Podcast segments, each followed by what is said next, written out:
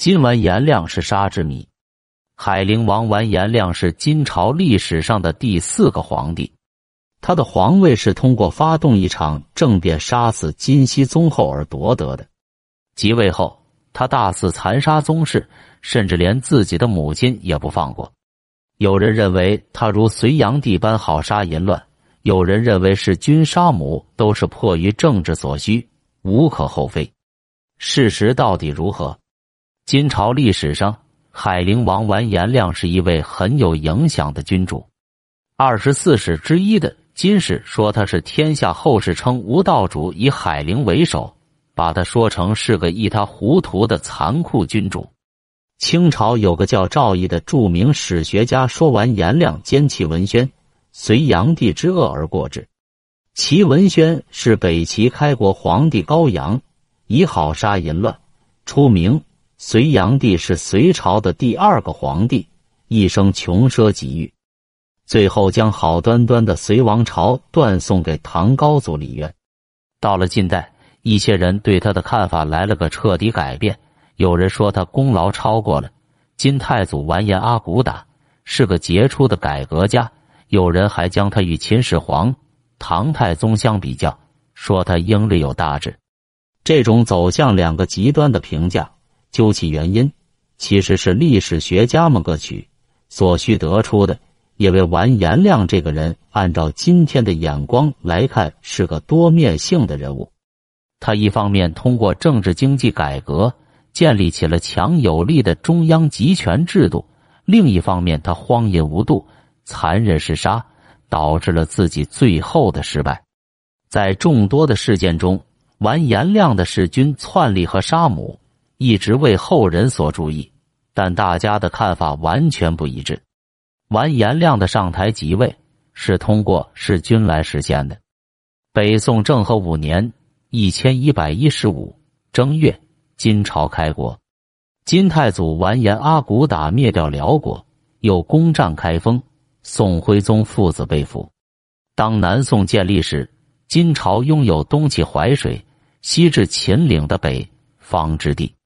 一千一百三十五年，金太宗完颜晟病死，太祖的长孙完颜宗俊的遗孤刚满十五岁的完颜旦继位，是为金熙宗。其十宗室权贵争权夺利，发生两次大火并，许多人死于非命。第一次是吴氏谋反，包括金太宗子宋国王完颜宗盘在内的许多宗室辅助。第二次是左丞相完颜希尹等人谋反，又死了很多人。之后，金太宗的子孙们以为完颜宗盘复仇为名，蠢蠢欲动。新的动乱爆发在即。面对宗室大臣暗中举动，金熙宗大伤脑筋，只好借酒浇愁。末年，他精神失常，酗酒妄杀，诛枪忠良，不理政事。偌大的金朝岌岌可危。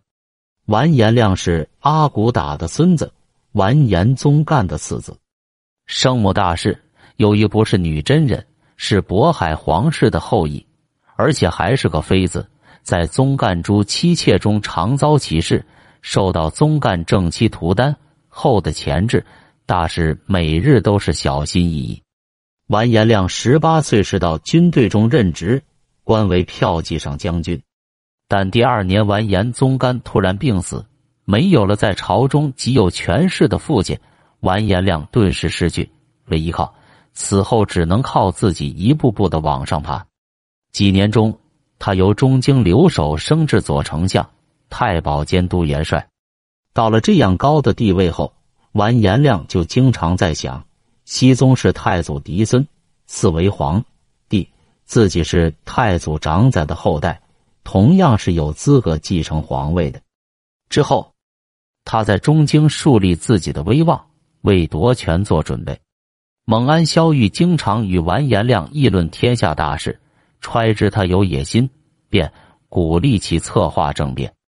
金黄同九年（一千一百四十九）正月，熹宗遣宫中寝殿进士大兴国送完颜亮生日礼物，到平皇后也附赐礼物。熹宗知道后大怒，派人鞭打大兴国，夺回所赐礼物。完颜亮由此不自安，疑心日增，产生了杀害熹宗的企图。冬十二月，完颜亮会同左丞相唐扩便及蒲散师公、图丹阿里出虎、完颜秉德等人，经过周密策划，并用西代籍自己所乘的赵业白马高价收买了大兴国。大兴国掌管寝殿服药，因无罪受杖责而怨恨熹宗。他与完颜亮约定，十二月初九夜行事。这天深夜，护卫长蒲散护士和。图丹阿里出虎当值，大兴国角召开宫门，放完颜亮等众人入寝宫。蒲散护士和图丹阿里出虎举刀，便刺还睡在床上的熹宗。熹宗滚倒地上，完颜亮上前再刺一刀，熹宗当即死去。众人连夜让完颜亮坐到皇帝宝座上去，行君臣之礼，三呼万岁。这样，金朝第四个皇帝就上台了。完颜亮还立即假传熙宗诏旨，骗杀了曹国王完颜宗敏、左丞相完颜宗贤。问题是这样的弑君自立，事实比较清楚，后人是否应该认可？有人认为，在中国古代历史上，杀死无道国君向来是被接受的。金熙宗后期皇后干政不立太子，自己又纵酒放肆，神经兮兮。已失去了治理朝政的起码条件，这种弑君篡立是无可责难的。完颜亮是在被熹宗十分猜忌，个人命运朝不保夕，以及金王朝处于风雨飘摇的形势下，铤而走险夺取皇位的。不过，也有人提出异议，认为完颜亮在熹宗即位之时就怀有觊觎之心，他的胸中一直充斥着权力欲望。他的弑君是蓄谋已久的，而不是被迫的，更不是为了挽救金朝统治的壮举。此外，还有人认为完颜亮弑君是改革派内部的权力之争。金熙宗和完颜亮都是女真族的改革派，完颜亮想取代金熙宗为皇帝是蓄谋已久的，是改革派内部争夺地位的斗争。究为如何，看来已经很难说得清了。只能留待历史学家们去争论了。